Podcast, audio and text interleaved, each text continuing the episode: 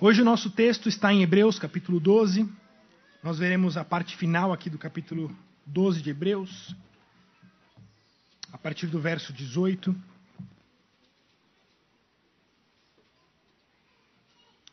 Vamos ler juntos esse texto.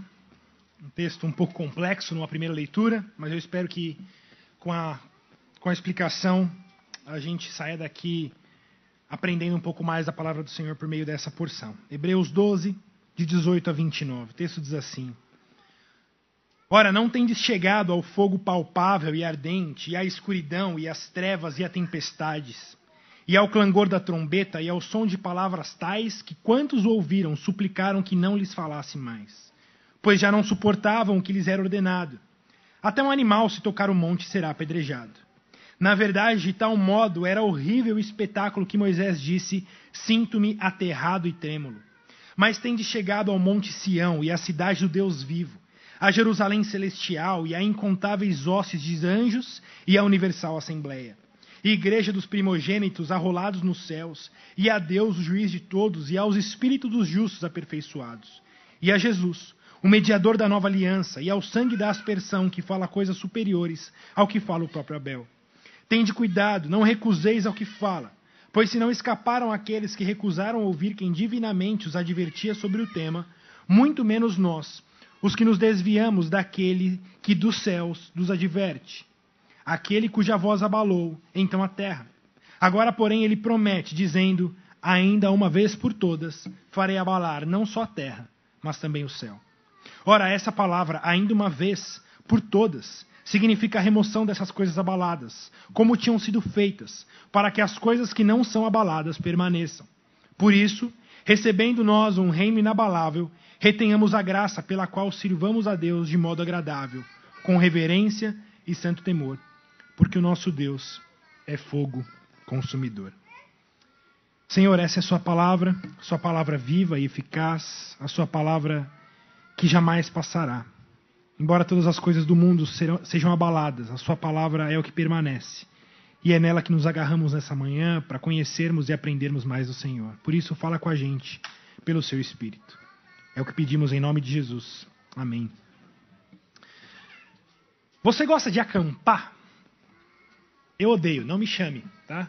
Eu prefiro estar no hotelzinho, pode ser uma estrela, mas eu quero um chuveirinho quente, eu quero uma coisinha limpa. A Cecília é talvez a maior desilusão dela que o marido dela não goste de acampar, porque ela adora esses passeios que nós chamamos de passeio de índio, sabe? Que fica com um mosquito em volta e aquela bagunça e gente ouvindo música do seu lado. Mas se você é da pessoa que gosta de acampar, principalmente em montanhas, principalmente nessa ah, nessa configuração montanhosa. Hoje o texto nos fala está nos lembrando, está lembrando esse público judeu de uma época em que eles ficaram acampados ao redor de uma montanha. E eu te garanto, se você tivesse acampado com os judeus naquele episódio, você jamais ia querer ouvir falar de acampar de novo. Porque de fato foi um acampamento horrível. Eles ficaram acampados durante dois anos ao redor de uma montanha terrível. E é disso que o autor nos fala. Já faz mais de um mês que nós estamos aqui só no capítulo 12 de Hebreus. E quando a gente olha porções ah, separadas, muitas vezes o perigo é a gente perder o argumento total que o autor está nos entregando. Então eu quero lembrar você rapidamente daquilo que nós ouvimos até aqui nesse capítulo 12 de Hebreus. Se você se lembra, o capítulo 12 de Hebreus nos começa falando que nós estamos numa corrida, nós estamos numa peregrinação, e ele nos chama a lembrar aqueles que já viveram antes de nós, os nossos heróis na fé, aqueles que passaram já por essa peregrinação e passaram essa peregrinação com sucesso, confiando no Senhor, ah, mesmo que não vissem a promessa, mesmo que não viram muitas coisas se concretizarem, ainda assim suportaram as aflições, suportaram as dificuldades porque viveram com fé. Isso é o que está retratado do verso 1 a 3 do capítulo 12. Depois dos versos 4 a 13, nós vimos que mesmo nós, quando passamos por dificuldades, quando passamos por, por lutas, nós precisamos lembrar que somos filhos do nosso Pai, do Pai Celestial, que está nos disciplinando.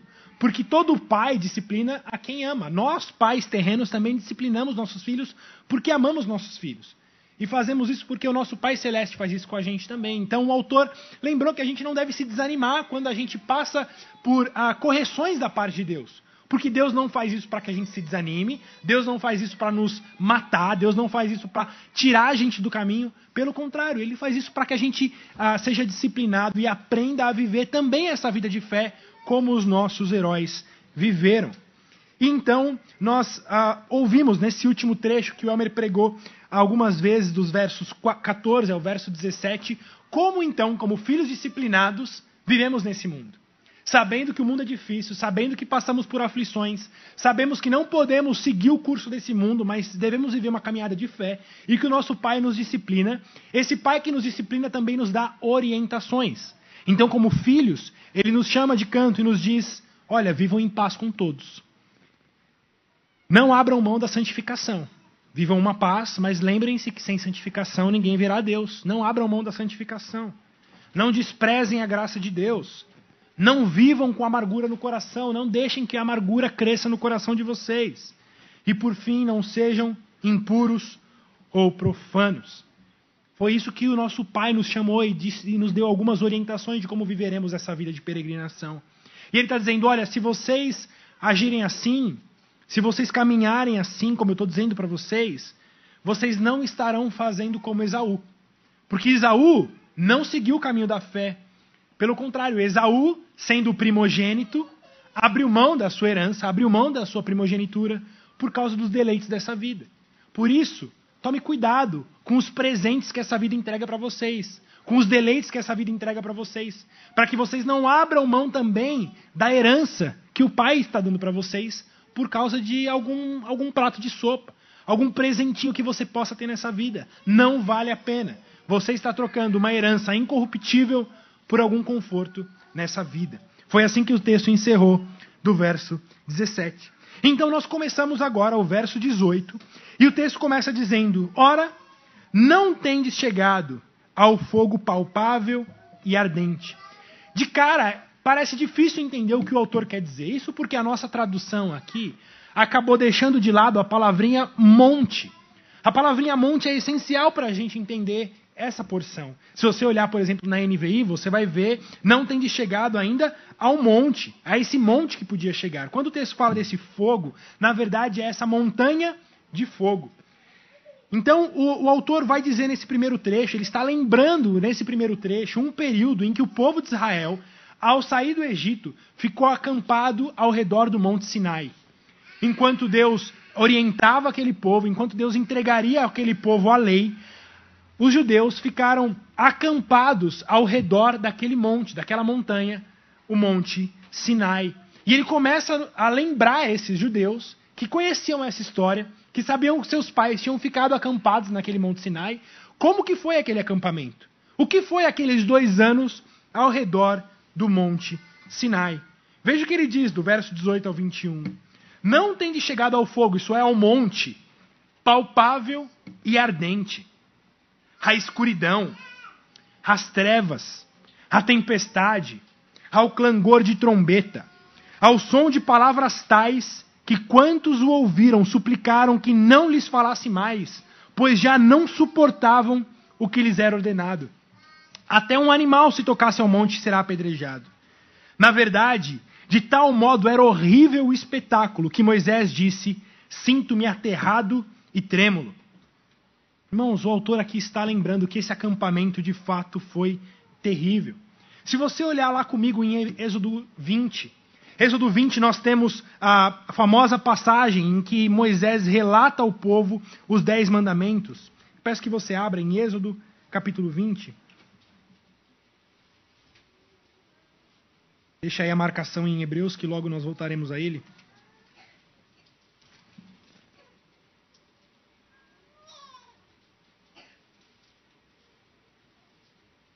Veja que Hebreus 20, se você tem esse títulozinho aí acima da sua Bíblia, você vai ver os Dez Mandamentos. Se você lembra um pouco da história, Moisés subiu, subiu ao monte, ficou ali ah, ouvindo e recebendo de Deus diretamente a lei de Deus para o seu povo. E começa Hebreu, é, Êxodo 20, uh, Moisés lendo os dez mandamentos, tratando os dez mandamentos com o povo. Né? Eu sou o Senhor teu Deus, que tirei da terra do Egito, da casa da servidão, e por aí vai. Dá uma olhada no verso 18, quando ele encerra então a narração desses dez mandamentos. Ele diz: Todo o povo presenciou os trovões, os relâmpagos, o clangor de trombeta e o monte fumegante. E o povo, observando, se estremeceu e ficou de longe. Disseram a Moisés: Fala tu e te ouviremos. Porém, não fale Deus conosco, para que não morramos. Veja que é esse povo que ficou embaixo da montanha, acampado na montanha, presenciou momentos terríveis. Imaginem você ali, talvez é, terremotos, trovões, uma nuvem escura, tempestade, o sol que não chegava. Eles ali acampados, morrendo de medo. Havia inclusive uma orientação clara de que, embora eles estivessem ao redor da montanha, ninguém poderia encostar na montanha. Em Hebreus, em, desculpa, em Êxodo 19, 12, 13, Deus dá uma orientação a Moisés dizendo: Marcarás em redor da montanha limites ao povo, dizendo: Guardai-vos de subir ao monte, nem toqueis o seu limite. Todo aquele que tocar o monte será morto. Mão nenhuma tocará neste, mas, só, mas será apedrejado ou flechado. Quer seja animal, quer seja homem, não viverá. Tanto que nesse texto de Hebreus agora, quando o autor está lembrando os judeus desse acampamento que eles fizeram, ele diz: nem os animais, nem os animais que encostavam nesse monte poderiam sobreviver, eles também eram mortos. Imagine você que acampamento terrível, né? Se você já tem alguma história aí de algum programa de índio que você teve um péssimo acampamento, o que foi esse? Dois anos acampado ao redor de uma montanha que está rodeada de fogo, fogo ardente, trovões, uma nuvem escura que o sol não chega e que se alguém encostasse na montanha era morto. Não independia de qualquer, de quem fosse, seria morto. Mesmo que fosse um animal, seria morto. Tinha que ficar acampado ali, bem perto. Não podia ir longe, se livrar daquela, daquele medo, daquele terror. Tinha que ficar perto. Mas não perto bastante, porque se chegasse perto demais, seria morto. O que foi ficar dois anos ao redor dessa montanha? Essa montanha representava para o povo, então, a grandiosidade e a santidade de Deus. Tanto que é que quando Moisés sobe e ele vem, o povo clama: Não fale Deus conosco. Vocês viram no texto? Não fale Deus conosco, fala tu, Moisés. Veja, irmãos, que diferença. Hoje a gente acabou de orar aqui, Senhor, fala com a gente. Mas quando esse povo estava ao redor da montanha e vendo o terror que é esse Deus, esse Deus terrível, esse Deus poderoso, esse Deus santo. Esse povo morria de medo, estava trêmulo. Não fala Deus conosco, fala tu, Moisés. A gente precisa de um, de um mediador, porque não dá para a gente ouvir direto desse Deus. E se vocês repararam no nosso texto de Hebreus, você pode voltar para lá em Hebreus 12. Mesmo lá, vai dizer que Moisés também estava morrendo de medo. Mesmo Moisés, ele diz: Sinto-me aterrado, isso é, apavorado e trêmulo. Imagine você fazendo, imagine você no, no, no papel de Moisés, né?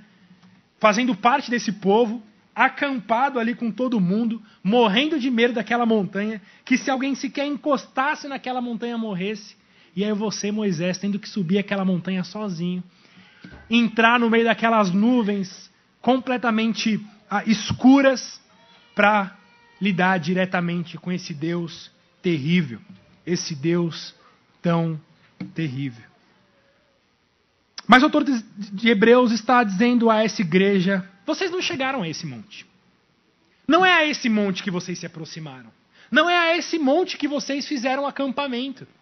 Pelo contrário, vocês chegaram a uma outra montanha.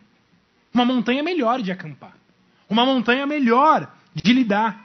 Veja com o que ele diz os versos 22 a 24.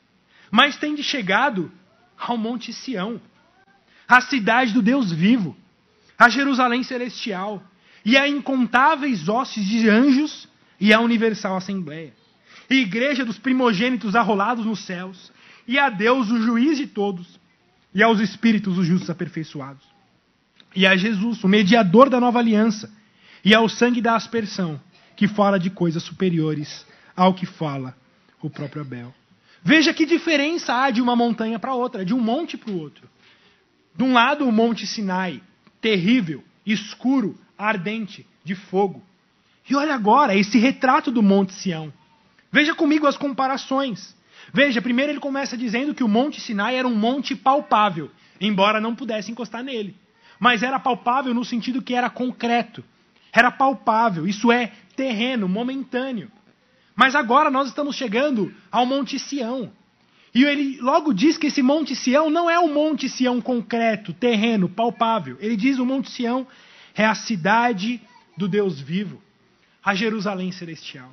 Irmãos, quando vocês encontraram a Cristo, ele está dizendo, vocês não chegaram a algo palpável, a algo momentâneo, a algo terreno. Vocês chegaram à cidade do Deus vivo. Vocês chegaram a Jerusalém celestial. Vocês chegaram ao céu. É essa montanha, é uma montanha completamente diferente do Monte Sinai.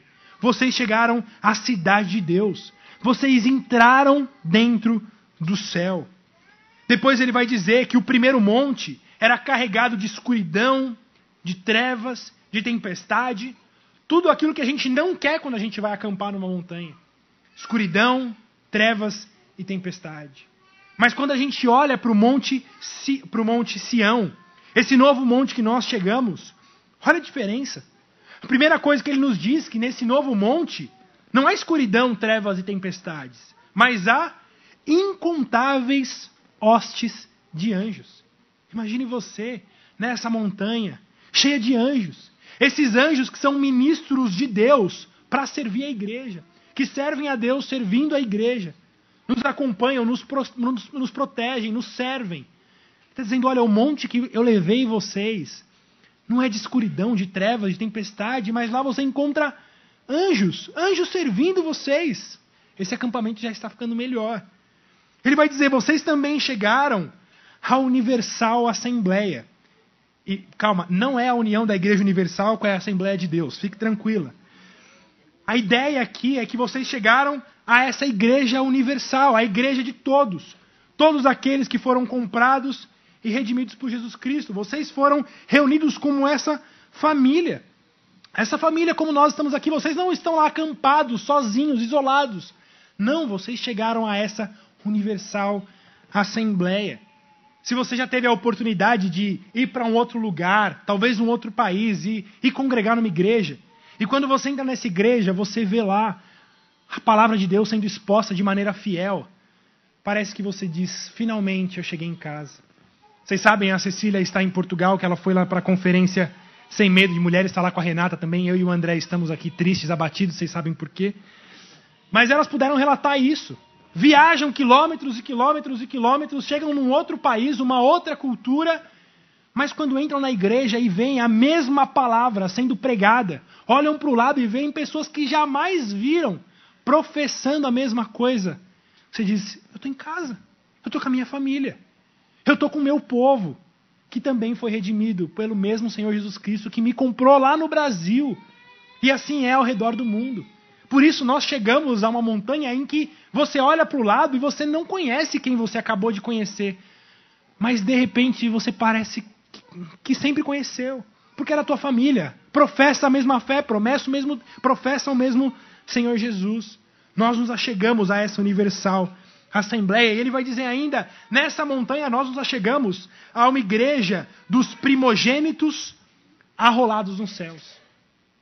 Vocês chegaram a um, a um, a um lugar em que os primogênitos são arrolados nos céus. A ideia é que no céu há também um hall de membros. Aqui na nossa igreja nós temos o nosso hall de membros. Você pode pedir à nossa secretaria aí o hall de membros. Nós temos o hall de membros dessa igreja. Mas veja, vocês não chegaram a um lugar com o hall de membros da sua igreja. Não. Você chegou ao hall de membros do céu. O seu nome está lá. Você chegou no pé da montanha e estava lá o seu nome. O seu hall, o seu nome estava lá no hall de membros. E ele vai dizer, e nessa igreja, nesse hall de membros, isso eu acho incrível, todos são primogênitos, é o que ele diz. Igreja dos primogênitos. Todo mundo aqui é primogênito. A ideia, irmãos, e fazendo um contraponto ao que aconteceu agora com a história de Esaú, que ele acabou de relatar. Esaú, que era o primogênito, abriu mão da sua primogenitura por causa de um um prato de sopa, abriu mão da sua primogenitura, porque naquele contexto, só o primogênito tinha acesso às grandes porções da herança do pai. Está dizendo: olha, nessa filiação de vocês em Cristo, todo mundo é primogênito. Você é primogênito, você tem acesso às primícias da herança do pai de vocês. Está chegando a essa cidade celestial, não como um filho de segunda categoria, não, mas como primogênito, porque na igreja todos somos primogênitos, todos somos iguais, não há, não há um escalonamento. Hoje na igreja evangélica é muito comum você encontrar uma hierarquia dentro da igreja. Tem lá o pastor, primeiro tem, tem a ovelhinha, né? Quando não divide por é, a, a, ovelha negra ali, aquela, aquela pessoa ali não é muito boa não. Aí tem as ovelhas, né, um pouco melhores. Tem algumas têm aqueles dons especiais que já estão numa segunda, numa outra categoria. Aí começam os diáconos, os presbíteros, os bispos, os pastores. Aí começa a subir, né? Aí vira apóstolo. Hoje já tem pai apóstolo. E vai por aí. Assim, e quando vai acabando a hierarquia, a gente vai inventando mais. Para criar na igreja essa hierarquia que não existe. Que não existe no povo de Deus. Porque no povo de Deus todos somos primogênitos. Todos somos irmãos e irmãs. Somos um só povo. E ele vai dizer: vocês também chegaram a Deus, o juiz de todos. Veja a diferença. O povo lá ao redor do Monte Sinai não podia sequer ouvir a voz de Deus. Não, não, nós não queremos ouvir, porque é terrível demais, nós não suportaremos. Mas agora, na cidade celestial, no Monte Sião, nós temos acesso direto ao Pai. Nós vamos direto a Deus, o juiz de todos. Agora, com o sacerdócio universal dos crentes, nós dizemos e oramos: Senhor, fala com a gente. Enquanto aquele povo dizendo: Senhor, não fala com a gente, manda o um intermediário. Agora a gente pode com confiança dizer: Senhor, fala com a gente. Fala com a gente. Porque nós não estamos mais no Monte Sinai, mas agora estamos no Monte Sião. E vocês chegaram também aos espíritos dos justos aperfeiçoados, é o que ele diz. A ideia, irmãos, é que nessa cidade celestial, quando a gente chega lá, a gente não encontra só gente de todo lugar do mundo que foi salvo. Não. Nós encontramos, inclusive, aqueles que já morreram, aqueles que já se foram. Nós nos achegamos a essa cidade junto com o espírito dos justos que foram aperfeiçoados. Imagine, imagine você chegar num acampamento, chegar numa montanha para se acampar e encontrar no quarto ao lado lá Paulo de Tarso. Alguns irmãos aqui constantemente nos perguntam: olha, quando vai ter o retiro da igreja? Quando que a gente vai voltar a fazer o nosso retiro de família? Que a gente vai poder ficar dois, três dias no acampamento? Irmãos, a gente deseja que isso aconteça logo. Porque de fato é um momento maravilhoso em que a igreja passa ali dois, três dias numa chácara, conversando, se aproximando. É muito gostoso e a gente tem memórias para toda a vida quando isso acontece. Mas imagina esse tipo de acampamento que a gente vai ser colocado em breve. Você vai estar lá no retiro e vai ver no, no quarto ao lado ali. Ah, aqui está Abraão hospedado. Aqui está Moisés hospedado. E na hora da refeição, você vai poder sentar na mesa com eles. Não vai sentar com o Deva. Vai sentar com Moisés, com Abraão, com Paulo. Mas olha, gente tem que fazer um pacto aqui, olha. Não é para abandonar os irmãos aqui da igreja, viu? Porque vai ter muita gente lá para você conversar, mas a gente, né? Não, né, Deva? A gente precisa ter um tempinho com a gente. A gente precisa ter esse momento nosso. Lá estarão os nossos.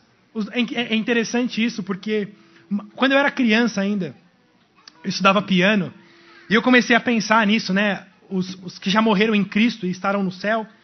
E o dia que eu descobri que Johann Sebastian Bach era cristão. Me, encheu de alegria. Eu falei, no céu eu vou poder ouvir Johann Sebastian Bach cantando e conduzindo adoração no céu. Eu fiquei tão feliz. Mas logo eu fiquei triste. Falei, ninguém vai querer me ouvir no céu. Vai ter o Bach para ouvir? Quem vai querer ouvir Guilherme lá? Eu falei, deixa eu tocar na terra, porque no céu ninguém vai querer me ouvir. Mas de fato, irmãos, imagine o que é isso. Imagine o que é isso, a gente poder sentar ao lado de Abraão, de Moisés, de Débora, de Maria, de Paulo, de Pedro, de João, de Agostinho, de Lutero, de Spurgeon, e sentar ali com eles. Sabe aquele negócio que alguém te pergunta: olha, se você pudesse fazer uma pergunta para alguém da Bíblia, algum personagem, o que, que você perguntaria? Olha, não é o que você perguntaria, é o que você vai perguntar. Começa a fazer sua lista. Porque esse dia está próximo em que você vai poder sentar na mesa e tomar uma xícara de café, uma taça de vinho, comer, a, a presenciar ali com eles esse acampamento maravilhoso, em que nós nos reunimos com todo o povo de Deus, passado, em relação a nós, né? Passado, presente e futuro. Nós celebraremos em um só corpo, em um só acampamento, essa grande cidade celestial. Irmãos, que maravilhoso. Que maravilhoso será isso. Essa é a glória do céu. Essa é a glória do céu que em breve nós viveremos. Mas veja, ainda há mais do que isso. Porque no céu nós não teremos só a presença física de Abraão, de Moisés, de Paulo, de Jonathan Edwards, de Sproul. Não. Ele vai dizer: vocês também chegaram a Jesus, o mediador da nova aliança. Que maravilhoso, irmãos. Que maravilhoso é em Sião, nessa montanha, nesse acampamento, encontrar o nosso glorioso Senhor, que também está com a gente, que também estará com a gente fisicamente, para que a gente o abrace, para que a gente o toque, para que a gente sente com ele, coma e beba com ele. Eu amo aquela música O Sonho, do Estênio Márcio, se você já ouviu, se não, ouça. Mas ao pensar no céu, a pensar na sua entrada no céu, eu tenho certeza que havia ali muito desejo de encontrar grandes homens e mulheres do passado em que ele queria logo encontrar. Mas quando ele entra no céu, ele diz: Mas primeiro eu quero ver o meu Salvador. Primeiro eu quero ver aquele que me salvou. Primeiro eu quero ver suas mãos. Primeiro eu quero tocá-lo. Primeiro eu quero abraçá-lo. Em breve esse momento vai chegar. Em breve. Isso não é só uma história para crianças, uma história fantasiosa, não. Em breve nós estaremos fisicamente com o nosso Senhor, podendo abraçá-lo, podendo comer junto com Ele, junto com todo o povo de Deus que foi resgatado por Ele por toda a face da terra. Ele diz: ao sangue da aspersão, que fala coisas superiores ao que fala o próprio Abel. Nós chegaremos a Jesus e, se pegarmos Suas mãos, veremos ainda as cicatrizes, veremos a marca, a marca da sua oferta em nosso lugar. Por isso ele diz: Olha, nós chegaremos a esse sangue da aspersão, nós veremos o sangue da aspersão, esse sangue de Cristo Jesus que aspergiu sobre nós, que aspergiu sobre nós e nos comprou do nosso pecado. Ele diz esse sangue que fala coisas superiores ao que fala o próprio Abel. Por que, que o autor fala isso? Se você se lembrar, Abel foi o primeiro assassinado da, da história humana. O primeiro que foi com o seu sangue derramado de forma injusta. Em Gênesis 4,10, quando Deus ah, enfrenta Caim, quando Deus chama Caim, que acabara de matar o seu irmão, ele diz para Caim: Caim, o sangue de Abel clama por vingança do pecado. Esse sangue injusto derramado, ele clama por vingança. Ele clama por vingança. E nós vemos, irmãos, quantas mortes e assassinatos de forma injusta. Nós estamos no Brasil, nós vemos no noticiário constantemente isso acontecendo. E esse sangue que é derramado, esse sangue que é motivo, ah, que é fruto do pecado, fruto da injustiça, fruto da, da violência, é um sangue que é derramado, que sobe a Deus clamando por vingança vingança do pecado. Mas ele está dizendo: o sangue de Jesus, esse sangue que caiu sobre nós, é um sangue que fala de coisas superiores. Porque esse sangue de Jesus não clama por vingança, mas clama por perdão. É esse sangue que nos trouxe purificação e perdão de todo o pecado. É esse sangue que nós nos achegamos, o sangue de Jesus. Vocês conseguem perceber que tremenda diferença há do Monte Sinai para o Monte Sião? Aqueles que ficaram acampados dois anos ao redor do Monte Sinai. Agora, quando olham para o Monte Sião, olhem para esse novo acampamento, olham, vejam que diferença que há de uma montanha para outra. A pergunta é: quem que diante dessas duas montanhas escolheria acampar no Monte Sinai? Quem, em sua consciência, trocaria o Monte Sião pelo Monte Sinai? Só um louco, só um maluco, um lunático, um insano. Na verdade? Pois é. Mas a realidade é que muitos têm trocado a segunda montanha pela primeira montanha. Muitos têm trocado o Monte Sião, esse monte maravilhoso, glorioso, belo, de campos verdejantes, de cachoeiras, de homens e mulheres e amigos e irmãos que juntos, reunidos em paz, ao lado do nosso Salvador, têm trocado essa montanha gloriosa pelo Monte Sinai. O Monte do Fogo, o Monte da Destruição, o Monte das Trombetas ressoando, o Monte da Morte. É por isso que Hebreus está sendo escrito. Porque Hebreus está no seu livro inteiro dizendo: não voltem atrás. Não voltem para o Monte Sinai, não voltem para a antiga aliança, não voltem para as antigas, não voltem. Vocês têm Cristo Jesus, e em Cristo Jesus vocês têm acesso a coisas maravilhosas. Só que é o seguinte: se vocês abrirem mão de Jesus, se vocês derem as costas para Jesus, se vocês abandonarem Jesus, vocês estão trocando o Monte Sião pelo Monte Sinai. Vocês estão abrindo mão da herança de vocês por causa de um prato de sopa, assim como fez Isaú. Por isso o autor está dizendo: tomem cuidado.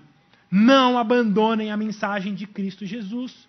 Não abandonem a mensagem de Cristo Jesus. Olha o que ele diz, Hebreus 12, 25 e o comecinho do 26.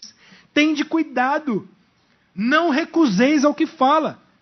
Pois se não escaparam aqueles que recusaram ouvir quem divinamente os advertia sobre o tema, muito menos nós, os que nos desviamos daquele que do céu nos adverte, aquele cuja voz abalou então a terra. Olha, se nem no passado aqueles que se recusaram a ouvir essa mensagem foram poupados, quanto mais a gente que tem Cristo Jesus diante de nós. Nós que da, da cruz para cada história temos a clareza, a luz de Cristo Jesus que veio, morreu pelos nossos pecados, foi crucificado. Se aqueles que viveram antes de Cristo, que só criam na promessa que ele viria, aqueles que se desviaram não foram poupados, por que, que você acha que se você se desviar e abrir mão desse Cristo, você vai ser poupado? Você vai chegar no Monte Sião? Não, você vai chegar no Monte Sinai. Quando você morrer, o seu encontro não vai ser nesse acampamento maravilhoso, verdejante, glorioso. Será, entretanto, nesse lugar de trevas, de terror, de trovões e de justiça. Irmãos, não voltem as costas para esse evangelho de Cristo Jesus. Prestem muita atenção nisso.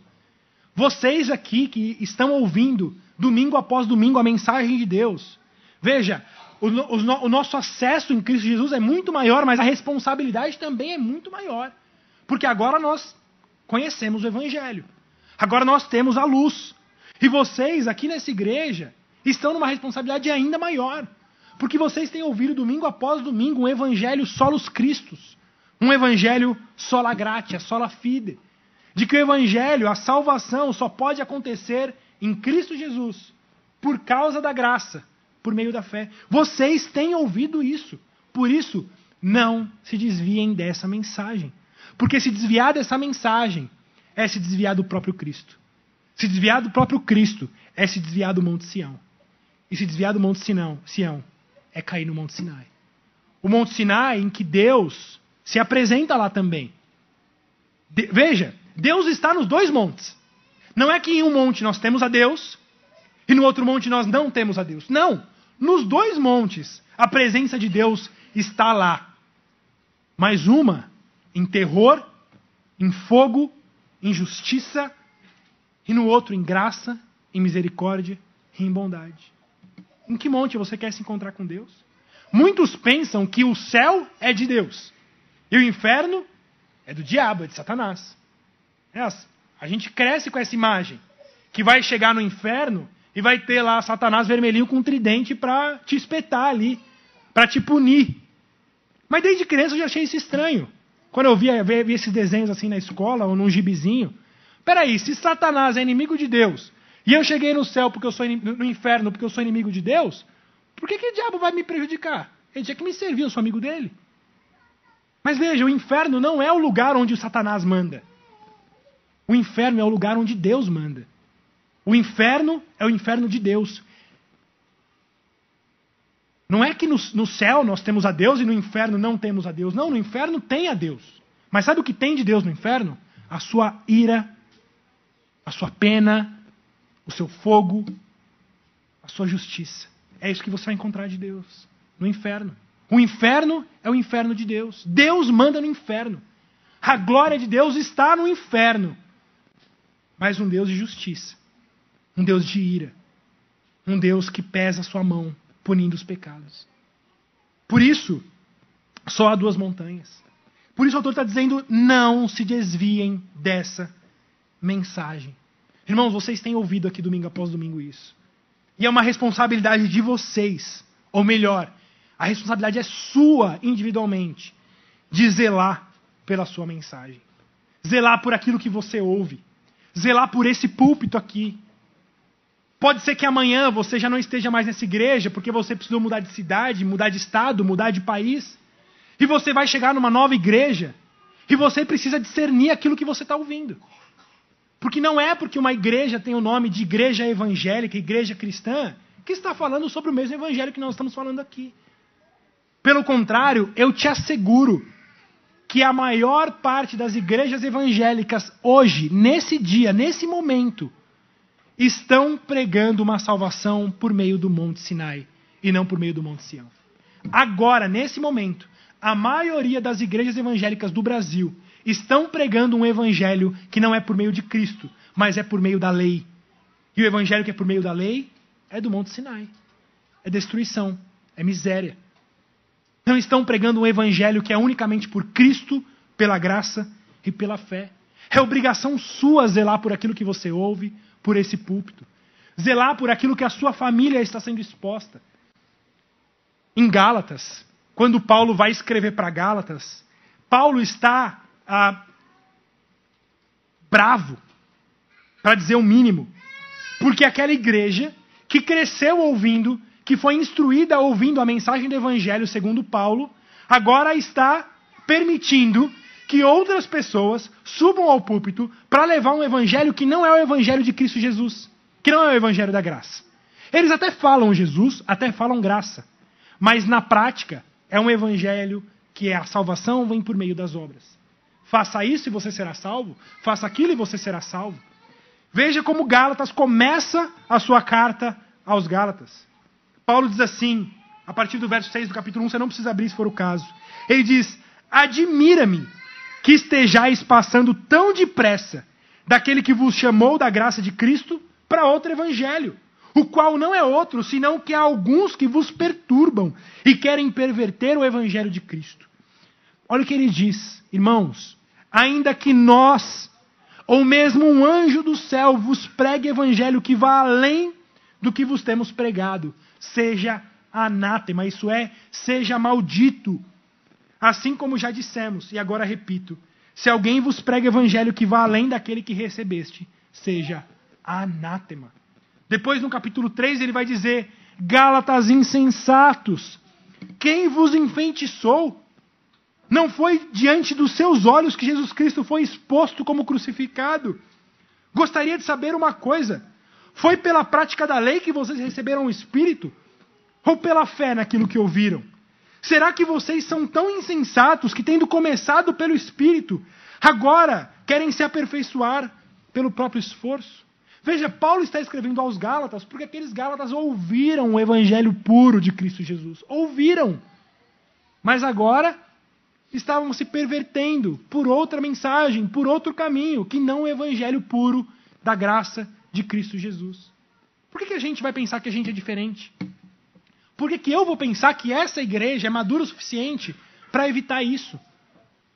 Irmãos, atentos, atentos, acordem do sono de vocês.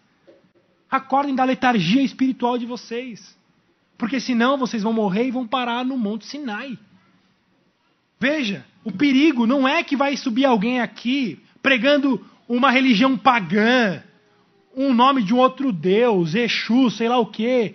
Não. Ele vai se apresentar como pastor, vai falar que crê na Bíblia, vai falar o nome de Jesus, em Deus, da Trindade, vai falar vários termos que a gente está acostumado. Mas lá no meio, lá no meio está a mensagem de que a gente pode se aperfeiçoar pelas obras da lei, de que a gente pode ser salvo praticando a justiça. E a mensagem do Evangelho, a mensagem de Cristo Jesus, é que não havia para a gente qualquer esperança de salvação que não fosse unicamente por Cristo Jesus. Porque senão, o Monte Sinai teria resolvido o nosso problema. Mas não resolveu. O Monte Sinai é o monte da lei. Mas ninguém foi salvo por meio do Monte Sinai. Por isso nós precisamos do Monte Sião, o monte de Cristo Jesus. Tomem cuidado. Tomem cuidado. Tomem cuidado por esse púlpito. Tomem cuidado pelos púlpitos que vocês ah, ouvirão durante toda a vida de vocês. A pergunta é: aqui está o Evangelho da graça de Cristo Jesus? Se não há o Evangelho da graça de Cristo Jesus unicamente, que seja então anátema, que seja maldito. Ele diz no verso 26b e 27. Agora, porém, ele promete, dizendo: Ainda uma vez por todas farei abalar não só a terra, mas também o céu. Ora, essa palavra, ainda uma vez por todas, significa a remoção dessas coisas abaladas, como tinham sido feitas, para que as coisas que não são abaladas permaneçam. A promessa de Deus, irmãos, é que assim como ele abalou o Monte Sinai, ele vai abalar de novo. Ele vai abalar tudo de novo, ele vai chacoalhar tudo de novo. Mas ele está dizendo: não vai abalar a terra. Ele não vai abalar só o Monte Sinai. Ele vai abalar a terra, mas também o céu. A promessa de Deus é que em breve toda a criação será abalada, sacudida. E ele diz: para que as coisas que não são abaladas permaneçam. Você já chegou numa árvore e chacoalhou aquela árvore e ficou ali chacoalhando? O que acontece? As folhas podres, os frutos podres, aquilo que está velho, os galhos começam a despencar. E só fica na árvore aquilo que está firmado, fundamentado, aquilo que está vivo.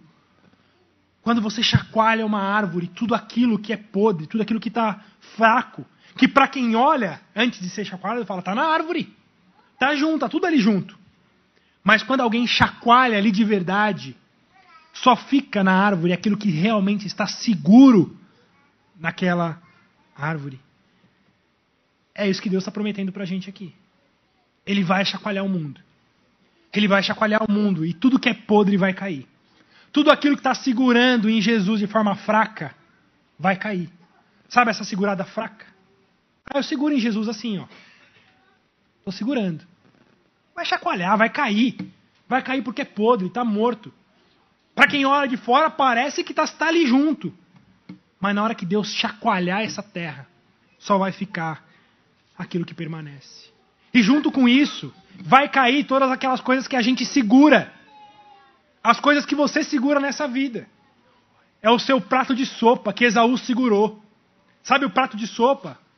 O, o, prato de lentilha que Esaú segurou para trocar a sua herança? Isso cai quando é chacoalhado. Tudo isso vai cair. Talvez o que, que você se agarre na, na sua vida, o seu dinheiro, a sua carreira, a sua profissão. Eu não sei. Mas se você olhar a sua rotina, a forma como você desenha a sua vida, você vai perceber, talvez, que há coisas que você esteja firmemente agarrado. Que você diga, pode me levar tudo, mas isso ninguém me leva. Olha, quando Deus chacoalhar, as coisas serão destruídas. Tudo isso vai ser destruído. São coisas passageiras. E só vai permanecer aquilo que não se abala. E sabe o que não se abala? Só a palavra. Só a palavra que não se abala. Em Hebreus capítulo 1, nós ouvimos os versos 10 a 12. No princípio, Senhor, lançaste os fundamentos da terra, e os céus são obra das tuas mãos. Ele vai dizer: eles perecerão, tu, porém, permaneces. Sim, todos eles envelhecerão qual veste, também qual manto os enrolarás, e como veste serão igualmente mudados. Tu, porém, és o mesmo, e os teus anos jamais terão fim. Está dizendo, olha, toda a criação será destruída, será enrolada como roupa. Sabe aquela roupa que você ajunta e joga na roupa suja?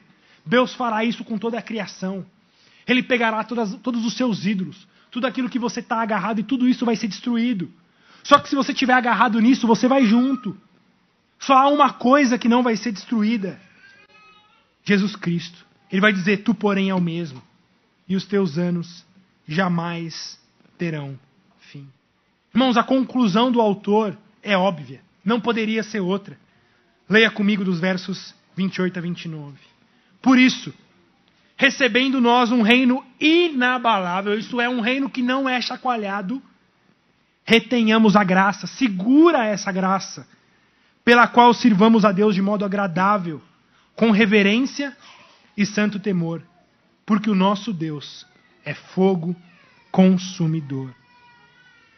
Retenhamos a graça, seguramos esse evangelho da graça, retenhamos, não solte, não solte Jesus Cristo, não solte a sua mão, porque tudo vai ser abalado.